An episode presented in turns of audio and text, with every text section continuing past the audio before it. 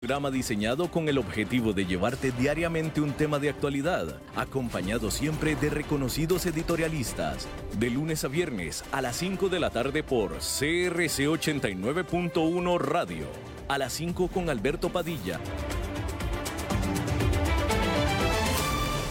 Hola, ¿qué tal? Saludos, bienvenidos a esta emisión de A las 5 con su servidor Alberto Padilla. Muchísimas gracias por estarnos acompañando en este inicio de semana el cual está llegando ya a su fin. Espero que haya tenido un muy buen fin de semana allá en cualquier parte donde nos esté escuchando, que en cualquier parte donde nos esté escuchando la situación no es muy buena, pero espero que dentro de eso haya tenido el mejor fin de semana posible.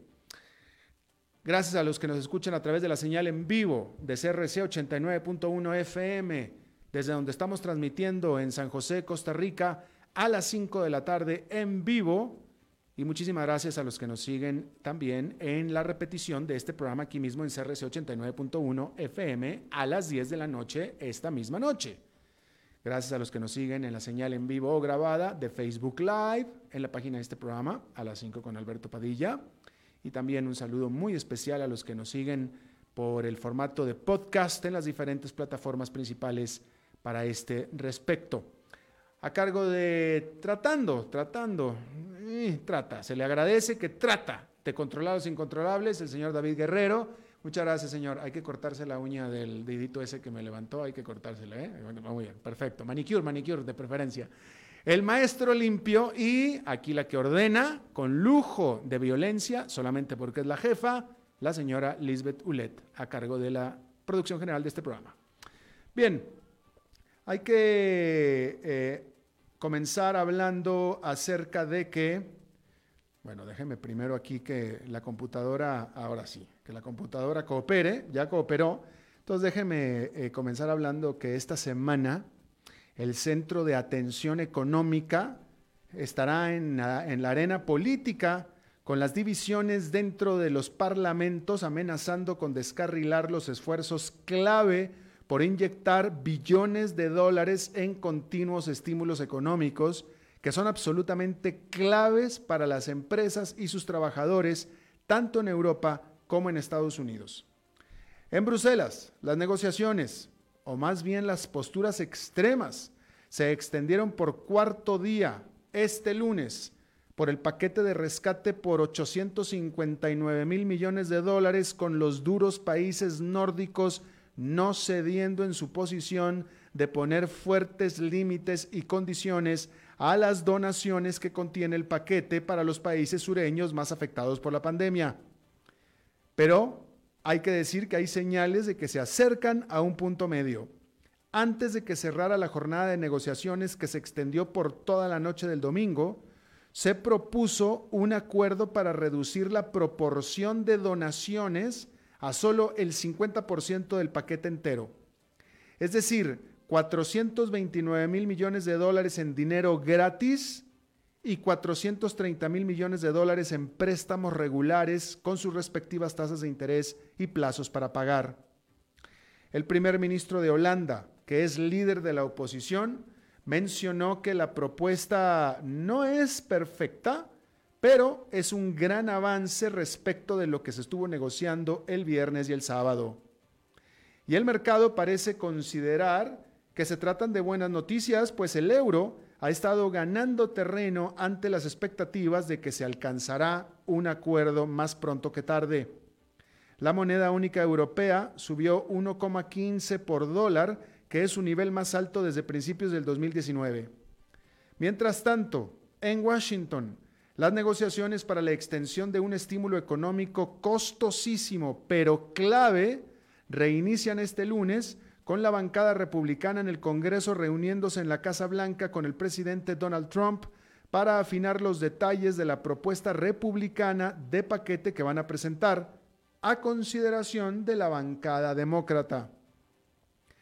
Pero no solo se trata de un duelo entre republicanos y demócratas, también hay fisuras internas la Casa Blanca y senadores republicanos están enfrentados por el presupuesto para financiar la operación de la CDC o la CDC, que es el Centro del Control de Enfermedades, que es una autoridad mundial en medicina, pero que la administración Trump ha decidido ponerla de enemiga, igual que lo hizo con la Organización Mundial de la Salud. Y es que la explosión de los casos de coronavirus en varios de los estados más poblados y ricos de la Unión Americana está amenazando a la frágil recuperación económica que se estaba presentando, lo que a su vez pone presión dentro del Congreso para que sus miembros se pongan de acuerdo pronto para la extensión del estímulo económico. California, que es la economía más grande dentro de los Estados Unidos, ya reimpuso restricciones al movimiento y encierros. Esto ya de por sí afecta el desempeño económico de todo el país, pero si fueran a unirse a las medidas también Texas y o Florida, la economía nacional podría tener de nuevo crecimiento negativo, aumentar de nuevo la tasa de desempleo y el número de bancarrotas y de pequeñas empresas, vaya, de bancarrotas, tanto de pequeñas como de grandes empresas, de nuevo aumentaría. Es en ese contexto en el que los congresistas tienen que decidir si extienden el programa de ayuda a las decenas de millones de desempleados que reciben 600 dólares semanales adicionales a la ayuda regular por desempleo. Este programa de ayuda adicional vence el 31 de julio y si los congresistas no se ponen de acuerdo, más de 25 millones de personas tendrán 600 dólares menos por semana para gastar, para pagar alquileres, etc. Pero no parece que haya acuerdo pronto en el Congreso. ¿Usted sabe dónde está el principal punto de desacuerdo en el Congreso con este asunto de la ayuda? Bueno, pues que los demócratas quieren de hecho aumentar la ayuda. Ellos quieren dar, aumentar al doble la ayuda. Que cada desempleado reciba 1.200 dólares semanales extra. Eso es lo que quieren los demócratas. Los republicanos se niegan. Los republicanos dicen que los 600 son suficientes, incluso hasta menos. ¿Por qué? Bueno, pues porque esto aumenta muchísimo, explosivamente, el déficit fiscal, cosa con la que están muy peleados los republicanos. Los demócratas no tanto. Pero bueno, ahí está. Si llegara a prosperar la eh, propuesta demócrata de aumentar al doble esta ayuda, el crecimiento económico sería explosivo también. Porque bien, y aquí lo hemos estado informando, aquí lo hemos estado subrayando todo el tiempo, bien se dice, se sabe que la recuperación económica que se venía dando era justamente por esos 600 dólares que los desempleados, que son decenas de millones, están recibiendo semanalmente. Lo mismo, por tanto, si no se extiende la ayuda, entonces vendría, y reiteramos, un desaceleramiento económico muy, muy importante, ¿no?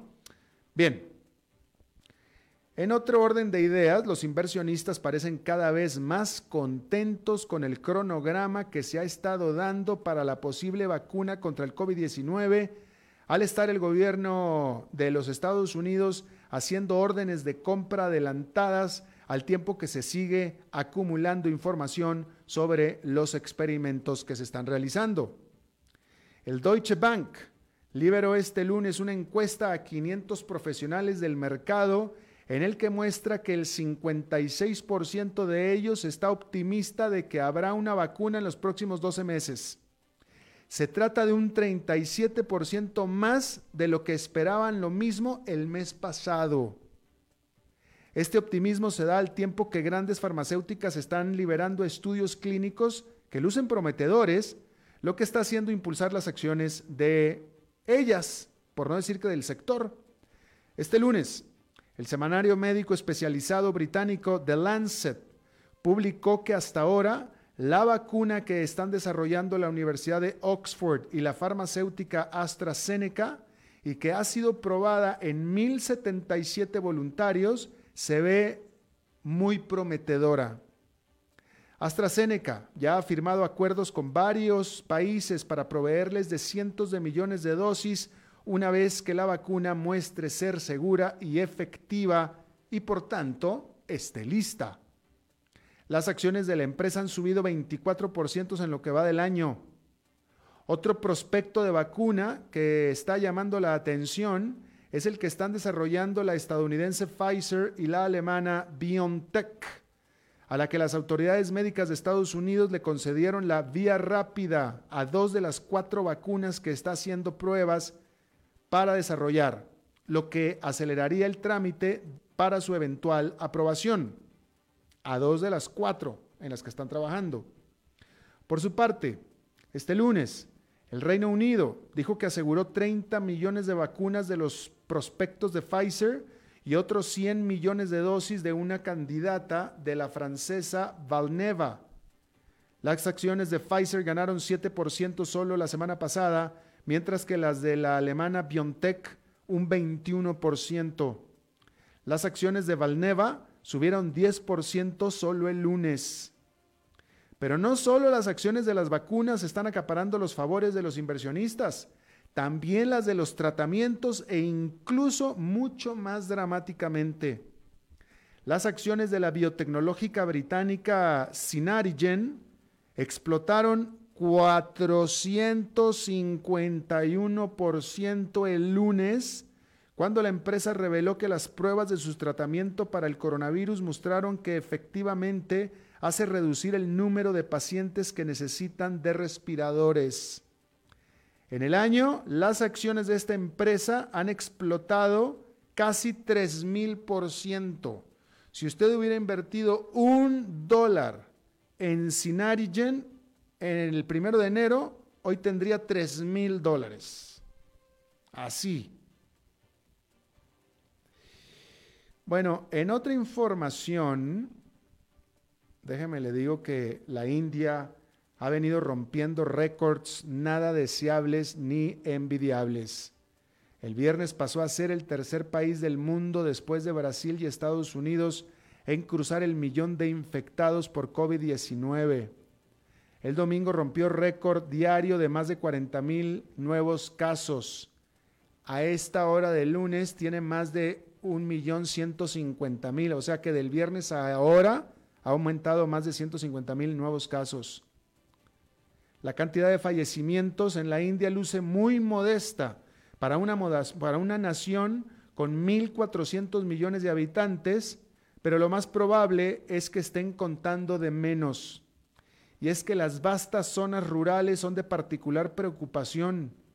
La gente en los pequeños poblados tienen pocas maneras de ser diagnosticados y recibir tratamiento médico y millones de trabajadores de las ciudades que perdieron su empleo regresaron a sus lugares de origen cargando con ellos al coronavirus, haciendo que algunos estados de la India restablecieran confinamientos.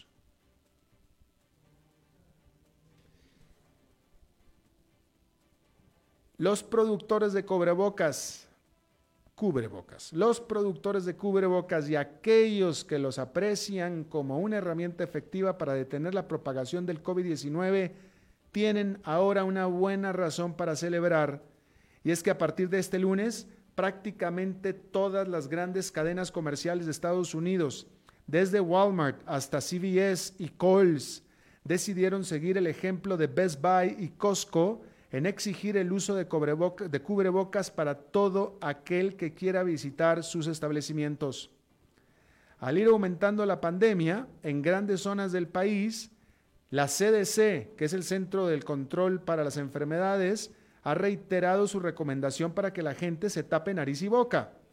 Pero la adopción del cubrebocas ha sido mixta, lo mismo que la actitud de los gobiernos al respecto.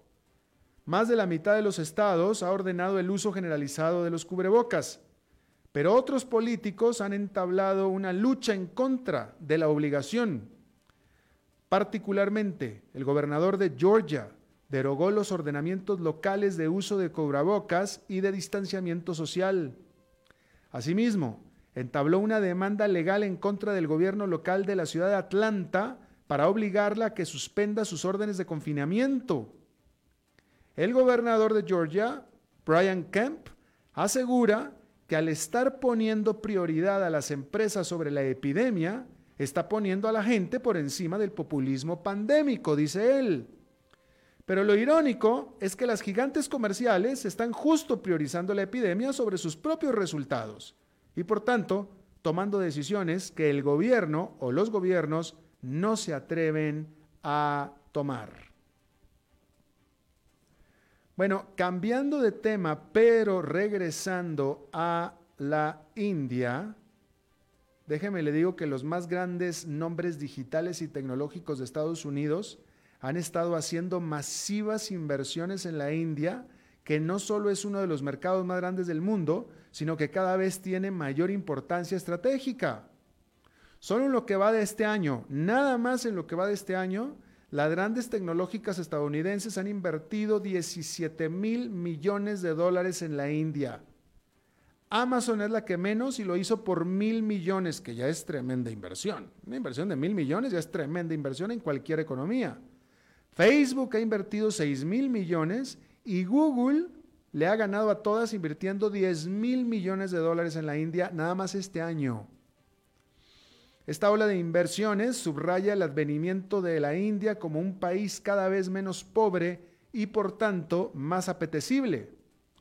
Hoy, hoy en día, en el país, en la India, este país tiene más de 700 millones de usuarios de Internet que es un 40% más que los que tiene toda Latinoamérica. Y todavía faltan otros 500 millones más que irán conectándose en los próximos años. Y ahora encima la geopolítica pareciera estar siendo también un catalizador. El conflicto diplomático y territorial que tiene con su vecino China ha tenido influencia en la industria tecnológica. Los propios ciudadanos indios, envueltos en un manto de nacionalismo, han comenzado a detestar y hasta boicotear a las digitales chinas en favor de las estadounidenses. Ni se diga el propio gobierno indio, quien ahora tiene sus intereses alineados con los Estados Unidos, quien también tiene sus productos, no, sus productos no, sus profundos conflictos con China. Bueno, en otra información, tal vez sea el rey del básquetbol. Pero de lo que sí, de, lo que sí LeBron James es definitivamente rey es de las tarjetas de colecciones de básquetbol. Porque una tarjeta coleccionable de LeBron James se vendió en subasta por 1.800.000 dólares este domingo, rompiendo récord de venta para este tipo de artículo. El comprador fue el presidente del sitio web love.com. Love es L-O-B. Él se llama Lior Avidar. No que justifique el precio, pero tampoco se trató de una tarjeta cualquiera de la temporada 2003-2004 de los Cavaliers de Cleveland. La tarjeta incluye un parche de la camiseta de LeBron y es de una edición especial con el número de la camiseta de LeBron James, de las cuales solo se hicieron 23.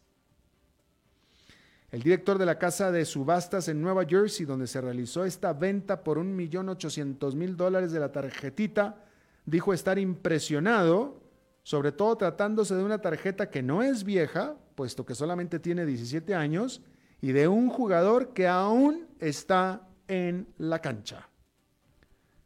Un millón ochocientos mil dólares. Ya si hubiera costado 180 dólares, ya sería cara una tarjeta de papel, 180 dólares. 1.800 dólares ni, ni se diga. 18 mil, uno está loco. 180 mil, por Dios. Pero 1.800.000 dólares por una tarjeta. Bueno, pues ahí lo tiene usted. A ver, en otro tema, déjeme le digo. A ver, ¿qué le voy a informar por aquí? Bueno, pues hablando del coronavirus, eh, la gobernadora, o mejor dicho, la jefe ejecutiva de Hong Kong, Carrie Lam, advirtió que la situación del COVID-19 en Hong Kong es muy severa y que no hay señales de que la situación está bajo control. Hong Kong declaró 108 nuevos casos durante el sábado y eso es un récord diario para el país. Ya Hong Kong había eliminado la transmisión local del virus para finales de junio, pero últimamente ha estado volviendo, sobre todo en las últimas dos semanas, ha estado volviendo a resurgir. Eh, bueno, Renault anunció que sus ventas cayeron en 35% durante los primeros seis meses del 2020, por supuesto afectados con los encierros, por los encierros del coronavirus en todos sus mercados. Sin embargo, esta automotriz francesa reportó un rebote importante en sus ventas de junio. La firma también vio un aumento del 38% en la demanda de su automóvil eléctrico, el Zoe, que alcanzó ventas récord en Europa. Bueno, aquí en América Latina, esta es una noticia que me parece muy interesante para comentarle, porque eh, luego de la bancarrota, de la quiebra que declaró Avianca y que en su reestructuración, ah, bueno, de nuevo, primero vámonos al contexto. América Latina es la región más afectada. Las aerolíneas de América Latina son las más afectadas en el mundo hasta ahora. Y han declarado en bancarrota las tres de las principales aerolíneas de América Latina. La primera fue Avianca, después siguió LAN y después le siguió Aeroméxico. Vamos a ver después qué sigue. Dentro de su reestructuración, Avianca anunció que dejaría, cancelaría su hub que tenía en Lima, Perú, porque simplemente no ve que vaya a volver a, a tener los volúmenes como para justificar el hub en Lima, Perú, porque Avianca tenía hub en Bogotá y también en Lima. Bueno, pues hay alguien que está pescando, haciendo pesca de, eh, profunda, de, pesca profunda, de, mar profundo, evidentemente. En Chile hay una aerolínea de bajo costo que se llama JetSmart, que es básicamente chilena. Bueno, pues JetSmart anunció que van a abrir un hub para vuelos internacionales en Lima, Perú y ellos creen que hay futuro en Lima, Perú, o en, como un hub como en Lima, Perú, para empezar a hacer vuelos regionales hacia el resto de América Latina desde, vaya a hacer lo que estaba haciendo Bianca, ¿no? Pero es interesante eh, la, la oportunidad que está viendo JetSmart. También hay que decir algo. Cada vez hay más consenso entre la industria de la aviación comercial que el mercado que no se va a recuperar, cuando menos de manera notable, es el mercado de los viajes de negocios. Ese no se va a recuperar. Pero sí le ven más futuro por el lado de los viajes de turismo o de diversión. Y típicamente estas aerolíneas de bajo costo es a lo que se dirigen, típicamente, a los viajeros vacacionales, etcétera. Y ahí es donde seguramente viene el área de oportunidad que está viendo esta aerolínea JetSmart. Y bueno, que anunció que va a abrir este hub en Lima, Perú. Em, antes de que se me olvide, déjeme le informo que allá en Nueva York regresaron, bueno, volvieron, permanecen las ganancias porque el índice industrial Dow Jones quedó con una ganancia marginal de 0,03%, pero el Nasdaq Composite sigue con su rally y este creció 2,51%, mientras que el SP500 con una ganancia de 0,84%. En las cifras del coronavirus, déjenme le doy la más actualizada, la última vez que chequé en Estados Unidos a esta hora del día lunes se estaban reportando 59 mil nuevos casos, los cuales acaban de actualizar a 61 mil. Pareciera que está reduciéndose un poquito la tasa, pareciera, porque si está en 61 mil hasta ahora, dudo que vaya a cruzar los 70 mil, que es como venía registrándose en los últimos días, pero vamos a ver si es esto así. Lo que sí es que va a cruzar muy pronto, para mañana cruza a los 4 millones de infectados Estados Unidos. Brasil 22 mil casos nuevos este lunes con 2 millones 121 mil y como le decía la India, 1 millón 155 mil nuevos afectados. A nivel mundial hay casi 15 millones de afectados. Vamos a hacer una pausa y regresamos con esta entrevista de hoy.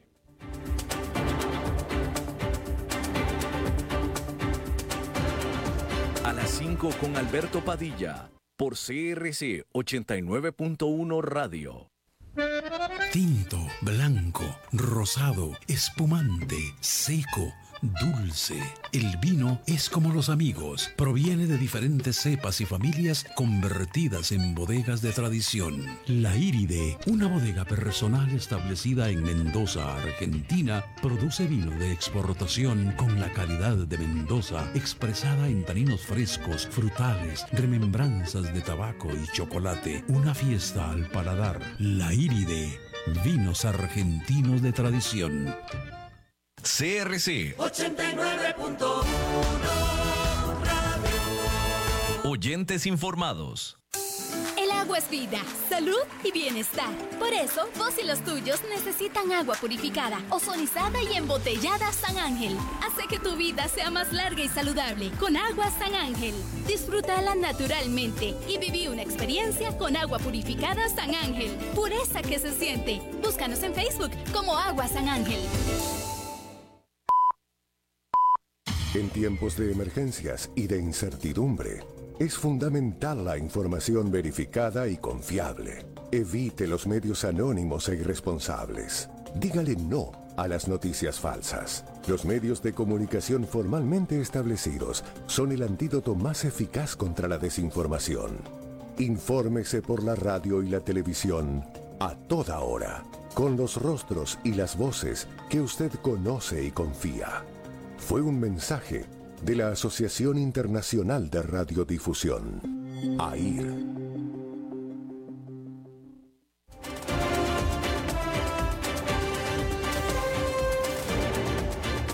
Seguimos escuchando a las 5 con Alberto Padilla. Bueno, muchísimas gracias por continuar con nosotros. Hay que decir que Costa Rica, así de pequeñito, de país que es, con solamente 5 millones de habitantes, era en su pequeñez una, una potencia exportadora, eh, muy diversificada, quizá la economía más diversificada en su planta productiva de exportación de toda América Latina. Porque aquí en Costa Rica, aparte de explotar fuertemente lo que da la tierra, ¿no? los productos café, eh, eh, piña, banano, etcétera, también eh, se aprovechó muchísimo eh, eh, la manufactura de, artículos de, alta, de alta especialización de manufactura, ¿no? Elementos, aparatos médicos y etcétera. Y por supuesto, el vibrante sector turismo, el cual se vino abajo, ¿no? Dentro del sector exportador de manufactura, la estrella o el modelo poderoso en Costa Rica es el modelo de zonas francas, ¿no? Donde vienen estas empresas a manufacturar aquí, eh, de nuevo en el caso de, Costa Rica, productos de mucha especialización, de mucha mano de obra eh, eh, calificada, de mucho valor agregado para, para, exportación. Pero bueno, parece ser que, bueno, y, mientras que la economía doméstica venía en problemas ya desde hacía un par de años, ¿no? Pero tenía este, este pilar de exportación y de sector externo que venía sosteniendo al país. Bueno, pues pareciera que, pues está, como se están cayendo los mercados internacionales, la actividad en las zonas francas está también cayendo. Está conmigo y le agradezco muchísimo y lo saludo. Carlos Wong, presidente de la Asociación de Zonas Francas de Costa Rica. Carlos, ¿qué tal? Buenas tardes. Buenas tardes, Alberto. Un gusto de compartir contigo y con todos los escuchas. Gracias. Bueno, cuéntanos, o sea, la parte que ya conocíamos es que el mercado, pues los mercados eh, de, de, de la, naturales de, Costa Rica y de con ella, con de las zonas francas, pues han estado cayendo, que son Europa, Estados Unidos. ¿Cómo ha venido reflejando en términos concretos esto, la actividad de las zonas francas? Bueno, mira, como tú decías antes, el sistema de zonas francas venía siendo uno de los sectores más dinámicos de crecimiento del país, representando más del 50% de las exportaciones de este país y con un crecimiento e impacto en el Producto Interno Bruto de Costa Rica muy significativo, casi de un 8%. El COVID, al igual que, que, ha pasado con todos los demás países, toma a Costa Rica eh, básicamente en una posición difícil desde el punto de vista de sus mercados. Costa Rica es un país abierto al comercio internacional y por lo tanto sensible a las variaciones de sus mercados. Entonces, cuando uno ah, ve las cifras del Banco Central de Costa Rica y ve que en el caso específico de manufactura tiene una caída de un 12% en lo, para mayo del 2020, eh, es una cifra de caída significativa, particularmente por la caída en la actividad exportadora de manufactura. Eso obviamente tiene una mezcla. Hay sectores que han venido sosteniendo e incluso aumentando su volumen y hay otros sectores que no, todo lo contrario, han venido reduciendo su volumen. Y aquí depende de varios factores, depende del mercado, no sé si se dirigen a un mercado de Estados Unidos o a un mercado de Europa, tienen diferentes impactos, hemos tenido mayor impacto en exportación a Europa eh, y en exportación a Asia que en la exportación a Estados Unidos. Hmm. Por lo tanto, entonces hay una diferencia en eso. Hay una diferencia en el tipo de producto. Entonces podemos ver que en esa mezcla del sistema de zona franca tenemos algunos sectores que a pesar de esta situación crecen, por ejemplo, equipos de precisión y médico, esta industria que está relacionada con la producción de equipamiento para la salud, en el cual muchos de ellos incluso eh, son componentes utilizados en procesos como los cardiovasculares o algunos componentes para la industria que produce este respiradores o otro tipo de equipamiento y la industria alimenticia la cual ha venido pues siempre demandando mayor producto pero a eso tenemos que analizar que hay otros sectores que efectivamente tienen una caída significativa como los sectores químico metalmecánico la electrónica por ejemplo y el mismo plástico han tenido caídas importantes porque sus mercados de destino final eh, se han visto comprometidos. Y eso entonces está impactando en una estimación de caída del sector de exportaciones de Costa Rica de entre un 10 y un 12% de acuerdo a la última estimación de la OCDE. Eh, eh, entonces, Carlos, tú dirías que de todos modos el balance es negativo el balance es negativo con algunos sectores que están sosteniendo y que están generando todavía empleo. Eh. Así vimos como en este primer semestre el sector de zona franca generó 3.000 nuevos puestos de trabajo. ¿Netos? dinámicos. ¿Netos? Netos, sí. Pero estos sectores, de a su vez, están otros afectados y por lo tanto entonces ya tenemos que ver en el neto al final del año cómo resulta, pero esos eran como algunos sectores sí están creciendo, pero hay otros en que no. Ese es el dato bruto total. Eh, bueno, eh, eh, hay un balance neto positivo de 3.000 contrataciones en, el, en las zonas francas, pero ¿cuántas, cuántas se fueron? ¿Cuánta, si nos puedes decir cuántos, se, cuántos se fueron y si han cerrado empresas. No tenemos casos de empresas que realmente se hayan ido, ah. producto del COVID. Sí tenemos casos de empresas que han reducido su volumen de producción, ¿no? pero mantienen su empleo. Esto es algo bien importante. Este sector ha sido resiliente porque a pesar de una caída en sus mercados, siguen manteniendo sus plantas, siguen manteniendo a sus empleados. Ahora, esta situación no puede ser a perpetuo, entonces esperaríamos que tengamos impactos en el nivel de empleo. Entonces, el cierre del año tendríamos que ver cuál va a ser el más y el menos, pero yo diría que en principio sí vamos a ver una caída en el total de exportaciones y vamos a ver algunos sectores que han mantenido eh, su producción y se han vuelto eh, resilientes en medio de esta, de esta crisis y eso es una de las grandes ventajas de un, una estrategia de diversificación de productos como la que ha venido llevando Costa Rica, es decir, tener esa cantidad de productos de exportación permite que algunos en medio de todas estas crisis logren mantener sus volúmenes de producción. Claro. Eh, oye, Carlos, y eh, los informes que estamos teniendo nosotros acá es que, eh, bueno, China ha estado empezando a, epidemiológicamente hablando, la situación está un poco mejor en Europa y también en Asia, un poquito mejor. Este, eh, eh, China está empezando a tener eh, cifras positivas de crecimiento, de recuperación, y Europa un poco también. Y yo creo que la pregunta concreta para ti es, ¿no estás viendo que estos mercados están empezando a recuperarse? Todavía no. Bueno, la recuperación va muy lenta. Mm. en muchos de estos procesos, recordemos que nuestros principales mercados de destino son Estados Unidos, Europa y Asia viene como en cuarto lugar. En tercer lugar, de una u otra forma, una región latinoamericana. Entonces, si analizamos los mercados, pues de Europa sí está recuperando un poquito, pero Estados Unidos mantiene, tenemos algún nivel de compra, particularmente para, para implementos médicos, pero este, los grandes mercados están apenas empezando a recuperar y todavía hay mucha duda. Entonces, yo tendería a pensar que para que, empecemos a hablar de alguna recuperación, va a empezar a darse a partir del primer semestre del 2021 y más en el segundo que en el primero. Entonces, si lo vemos, sentimos que todavía vamos a pasar en un cierre de año con un mercado muy débil en, en, todo lo que tiene que ver su estructura de producción, de crecimiento de empleo y de exportaciones. Eh, pensando en que hacia futuro, un, eh, quizá en un post-COVID, si empecemos a ver oportunidades producto de los reacomodos del flujo de comercio internacional que se empiezan a dar. A raíz de esta experiencia, las empresas han visto también que existen ciertas debilidades en los procesos de logística y producción mundial que podrán crear oportunidades para Costa Rica si este, continuamos en un proceso, como decimos, de alistarnos para el post-COVID. Claro. Eh, el problema de las zonas francas es que se cayó la demanda.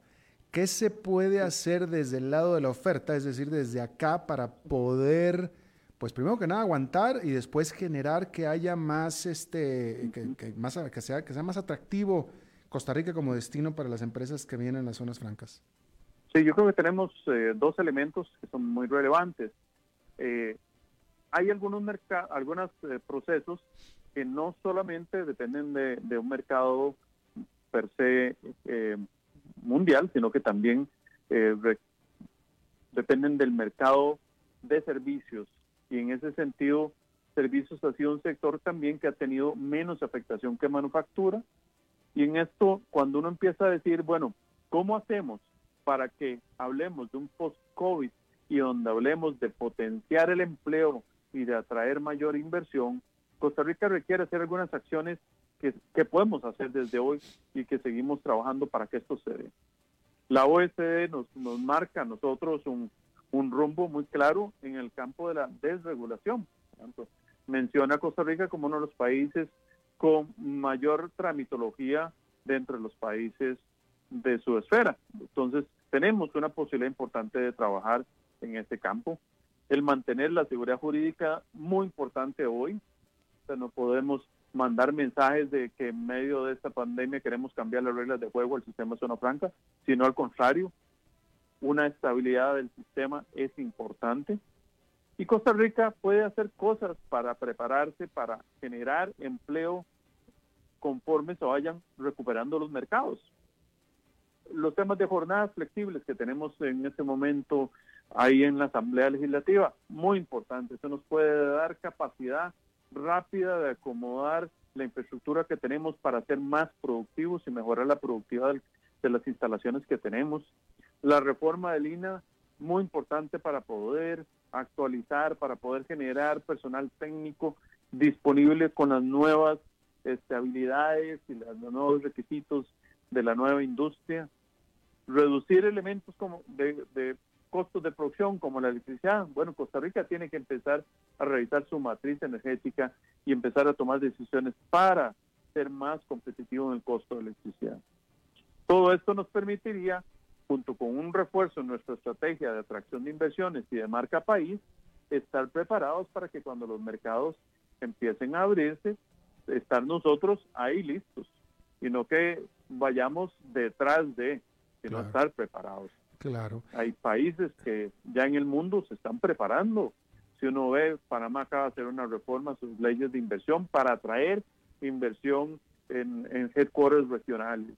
Vietnam se está preparando en su sistema de atracción de inversión para atraer empresas de medical devices y competir con nosotros eh, en, en, este campo. Entonces, tenemos que prepararnos nosotros porque el COVID va a pasar.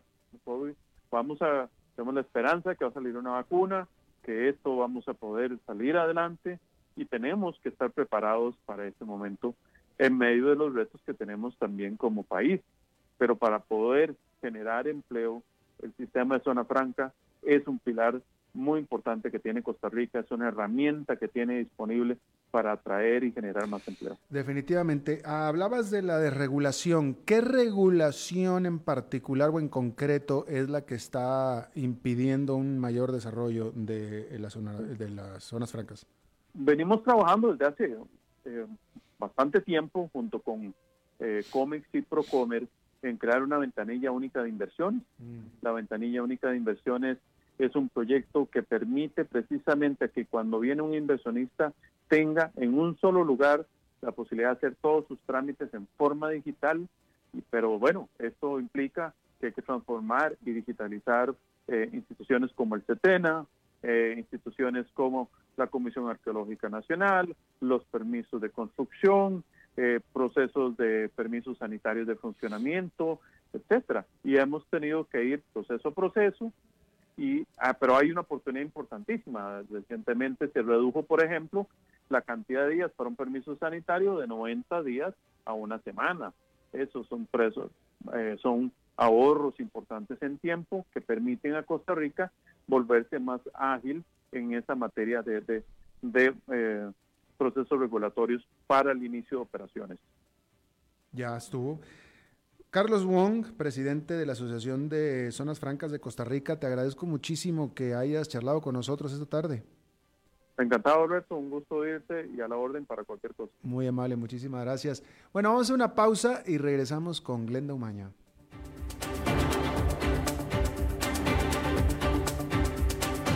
A las 5 con Alberto Padilla, por CRC 89.1 Radio. Tinto, blanco, rosado, espumante, seco dulce. El vino es como los amigos, proviene de diferentes cepas y familias convertidas en bodegas de tradición. La Iride, una bodega personal establecida en Mendoza, Argentina, produce vino de exportación con la calidad de Mendoza, expresada en taninos frescos, frutales, remembranzas de tabaco y chocolate. Una fiesta al paladar. La Iride, vinos argentinos de tradición. CRC 89.1 Oyentes informados. El agua es vida, salud y bienestar. Por eso, vos y los tuyos necesitan agua purificada, ozonizada y embotellada San Ángel. Hace que tu vida sea más larga y saludable con agua San Ángel. Disfrútala naturalmente y viví una experiencia con agua purificada San Ángel. Pureza que se siente. Búscanos en Facebook como Agua San Ángel.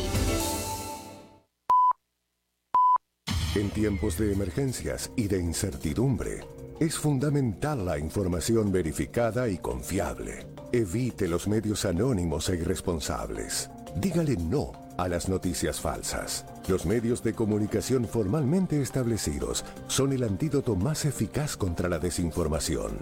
Infórmese por la radio y la televisión a toda hora, con los rostros y las voces que usted conoce y confía fue un mensaje de la Asociación Internacional de Radiodifusión, AIR.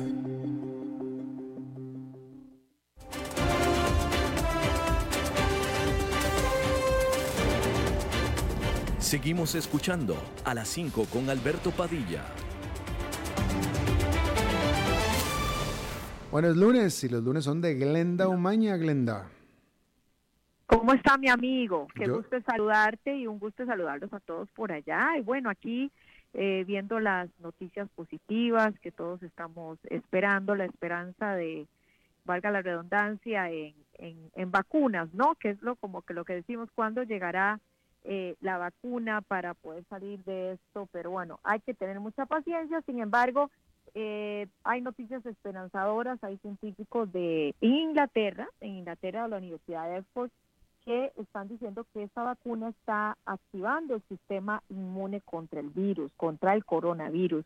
Entonces es una posibilidad más, hay al menos cinco vacunas por lo menos, pero hay bastantes que se están, están en ensayo eh, clínico en diferentes eh, países, una en China, también hay en Europa, en Estados Unidos. Hay varias eh, vacunas que pues que estamos viendo en diferentes días en las noticias que pueden ser prometedoras Y bueno, muchos dicen, bueno, ¿cuándo me va a llegar a mí? Es lo justamente lo que acabamos de preguntarle a Alberto y amigos y les recomiendo que escuchen la entrevista completa al epidemiólogo y especialista en salud pública aquí de la Universidad de Emory en Estados Unidos, aquí en Georgia, donde estamos. Él es el doctor Felipe Lovelo, con quien acabamos, acabamos de terminar una conversación. Ustedes pueden escuchar la entrevista completa en nuestra página de YouTube Glenda Hora, en Twitter Glenda Hora y también en nuestro Facebook en Glenda Umaña. Lo pueden escuchar, vale la pena porque él nos explicaba, bueno, que es muy importante que desde ahora, justo muchos lo están haciendo, los líderes de los gobiernos en materia de salud pues vayan definiendo eh, cuál es exactamente esa población que va a tener la prioridad cuando llegue la vacuna. Ahora, hay vacunas diferentes, hay algunas vacunas que son eh, mejores para niños, otras para personas mayores, etcétera. Pero lo primero que se tiene que determinar es cuál es esa población mayor de 65, 65 años con ciertas condiciones que son los primeros candidatos a esas vacunas. Eh, también, pues todo tiene que ser, decía, eh, llevar un orden y para ello, pues lo recomendable es que se haga a través de la Organización Mundial de la Salud. Eh, lo que preocupa un poco es que, como ya sabemos, el gobierno de Trump o el mismo presidente Trump aquí en Estados Unidos anunció que se desligaba totalmente de la Organización Mundial de la Salud. Eh, tiene que dar un año de acuerdo a las regulaciones. Entonces, bueno, dependiendo de lo que pase también en la política aquí en este país donde nos encontramos, en Estados Unidos, eh, recordemos que este es un año electoral, en noviembre hay elecciones presidenciales y no se sabe realmente qué va a suceder, aunque el eh, opositor de Trump, Joe Biden, pues en estas últimas encuestas le lleva eh, una ventaja de por lo menos 15%, pero todavía es una situación totalmente incierta. Entonces, bueno, también se, ah, conversamos con él sobre por qué es que se ha producido este aumento en los contagios. No solamente estamos hablando de nuestro querido país Costa Rica, que no se compara con lo que ha sucedido con los vecinos. Estamos hablando en Panamá, más de mil personas eh, contagiadas. En Nicaragua, que hicimos una entrevista el otro día, eh, extraoficialmente, porque sabemos que el gobierno no da cifras eh, lamentablemente fidedinas. Eh, bueno, son aproximadamente por lo menos dos mil personas en Nicaragua eh, porque en, en, nuestro país pues las cosas gracias a Dios han funcionado mucho mejor, sin embargo yo sé que hay muchos de ustedes que están preocupados y asustados. Eh, él lo aduce a, por ejemplo, aquí en Estados Unidos este aumento también de tantas personas eh, contagiadas y hospitalizadas, hospitalizadas se debe no a que hay más pruebas, sino desde su criterio a que hubo una apertura temprana del comercio, ¿no? Que esto eh, tal vez se tomó esa, esa decisión de forma eh, prematura. Es parte de, lo que conversamos con el doctor Felipe Lovelo y le recomiendo de verdad porque está muy bueno el contenido y lo que él, eh, pues la información que él dio, dentro de la que también está que tenemos que ser muy cautos todos en cuanto a los mensajes que recibimos y transmitimos. Estamos hablando de, eh, por medio de WhatsApp, todo lo que ustedes reciban, hay mucho, mucha noticia falsa a nivel no solamente de, del COVID, sino a nivel de decisiones políticas y es un momento de tener muchísima calma. Y yo suscribo totalmente eso, definitivamente. Este, eh, estaba eh, reflexionando, Glenda, porque yo aquí en el programa varias veces hablaba de que a mí me comentaba algún amigo que eh, todo esto, lo del coronavirus, le parecía a él como una farsa porque él, vaya, no, no, estaba criticando, pero él decía, oye, a mí me parece esto como una farsa porque es que yo no conozco absolutamente a nadie que tenga coronavirus. Este era un amigo, este era un amigo en, en, en, México, ¿no?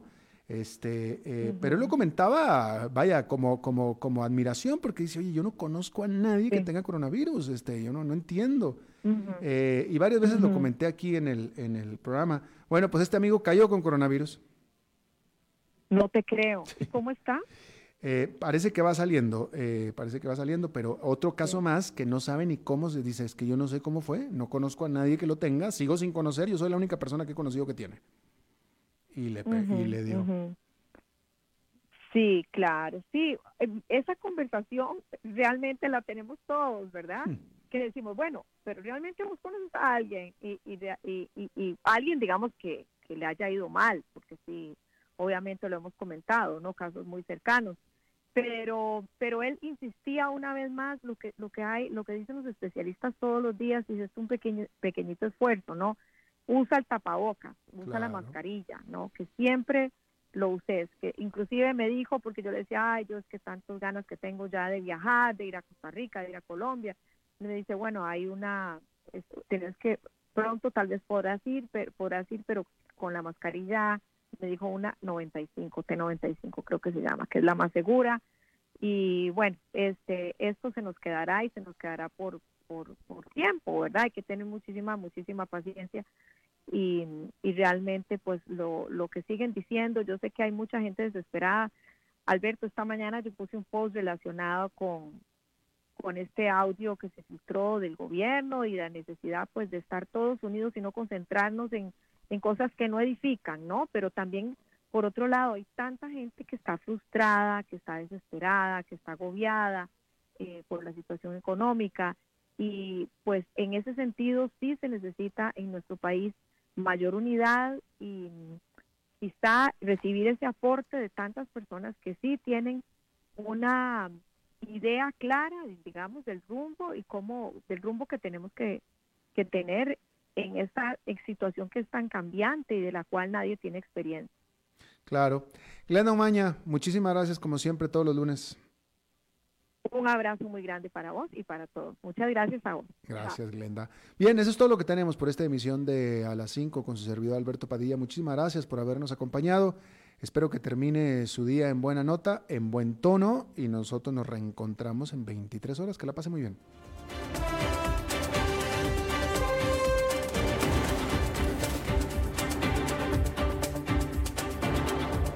Concluye a las 5 con Alberto Padilla un programa diseñado con el objetivo de llevarte diariamente un tema de actualidad, acompañado siempre de reconocidos editorialistas, de lunes a viernes a las 5 de la tarde por CRC 89.1 Radio, a las 5 con Alberto Padilla.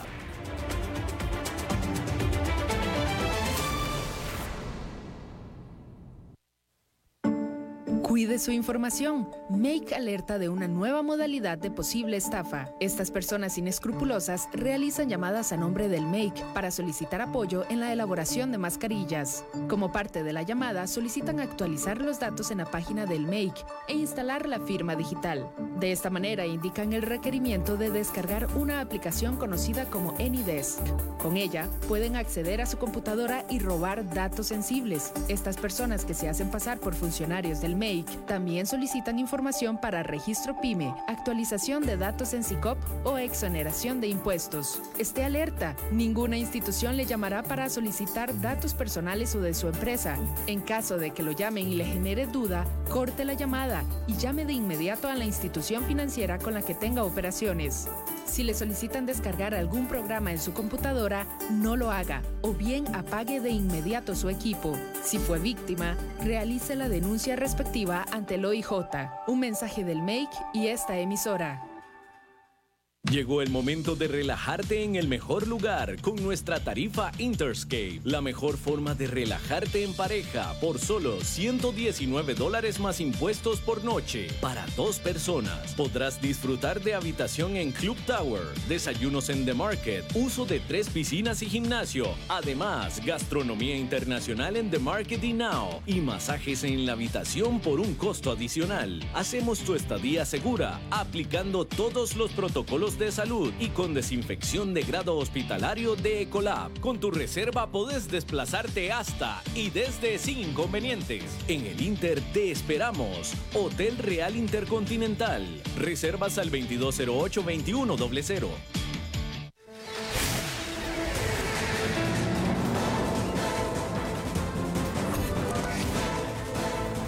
Inicia el resumen informativo en noticias CRC 89.1 Radio. Hola, ¿qué tal? Son las 17 horas con 59 minutos y estos son nuestros titulares.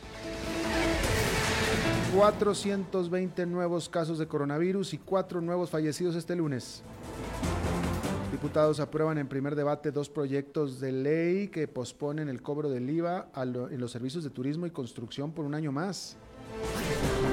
El Instituto de Desarrollo Rural extendió la moratoria por dos meses más del pago de intereses y capital a personas físicas y jurídicas. Fiscalía pide 230 años de cárcel para Dinier Estrada Jiménez, alias Ojos Bellos, por la participación en seis aparentes delitos de homicidio calificado. En el mundo, la Organización Mundial de la Salud cataloga como vulnerables al COVID-19 los pueblos indígenas de Latinoamérica. Los deportes, por primera vez en la historia, no habrá balón de oro. Salud. El Ministerio de Salud reportó 420 casos nuevos de COVID-19 para este lunes. Así llegamos a un total de 11.534 en 81 cantones. Según los números del ministro de Salud, la cantidad de personas recuperadas alcanza 3.019 en 79 cantones. La cifra de fallecidos llega a 66, que son 26 mujeres y 40 hombres, con un rango de edad entre 23 y 94 años. Según los datos de salud, en las últimas horas se han registrado cuatro nuevos decesos por COVID-19. Asamblea Legislativa. Los diputados aprobaron en primer debate dos proyectos de ley que posponen el cobro del impuesto al valor agregado en los servicios de turismo y construcción por un año más. Así el IVA se empezará a cobrar por el uso de estos servicios a partir de julio del 2021, esto si el Poder Ejecutivo decide firmar estos proyectos. Para el caso de ambos servicios, en julio de 2021 se establecerá una tarifa escalonada del impuesto, pues se iniciará con una cifra reducida de un 4% anual, mientras que a julio del 2022 se cobrará 8% y para julio del 2023 la tarifa será de 13% que se mantiene para el resto de actividades económicas. Nacionales. El Instituto de Desarrollo Rural extendió la moratoria por dos meses más del pago de intereses y capital a personas físicas y jurídicas. Según el INDER, esta medida beneficia a 950 familias que mantienen una relación de préstamo con la institución del programa de crédito rural. El presidente de la Junta Directiva del INDER, Harris Regidor, explicó que las cuotas que no sean honradas durante estos seis meses se pagarán al final del periodo del crédito sin cobro de los intereses que esto pudiera generar. El programa de crédito rural brinda apoyo para el mejoramiento socioeconómico de los pobladores ubicados en los 29 territorios rurales del país y los intereses rondan el 8% anual. Judiciales. La Fiscalía pidió 230 años y seis meses de cárcel en total para Dinier Estrada Jiménez, alias Ojos Bellos, por la participación en seis aparentes delitos de homicidio calificado, así como en otra tentativa de homicidio. El Ministerio Público pidió 35 años y seis meses de prisión contra Ojos Bellos por un delito de homicidio calificado y recepción en perjuicio de un empresario. Por el segundo hecho se solicitan 195 años de, de prisión y otros cuatro imputados por cinco homicidios calificados y una tentativa de homicidio en una balacera. Cabe señalar que una persona en Costa Rica no puede recibir una condena superior a los 50 años por parte de un juez, según lo dispone la legislación penal.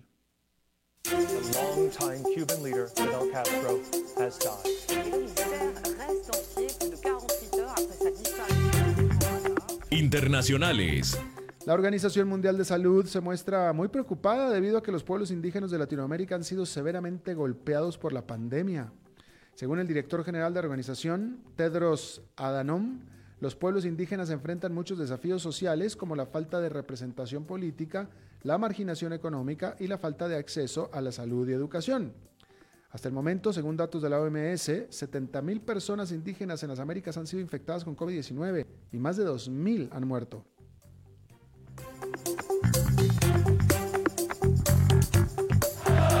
La pasión de los deportes en noticias CRC 89.1 Radio.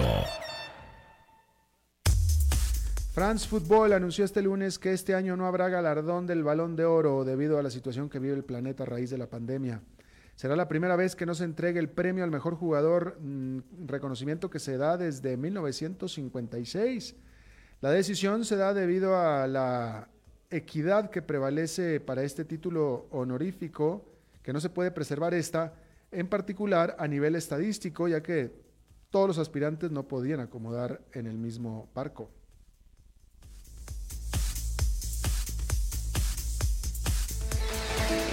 Está usted informado a las 18 horas con 4 minutos, exactamente en 12 horas, las primeras informaciones del nuevo día. No se vaya porque está empezando el programa Contacto Deportivo. Lo saluda Alberto Padilla. Que tenga buenas noches.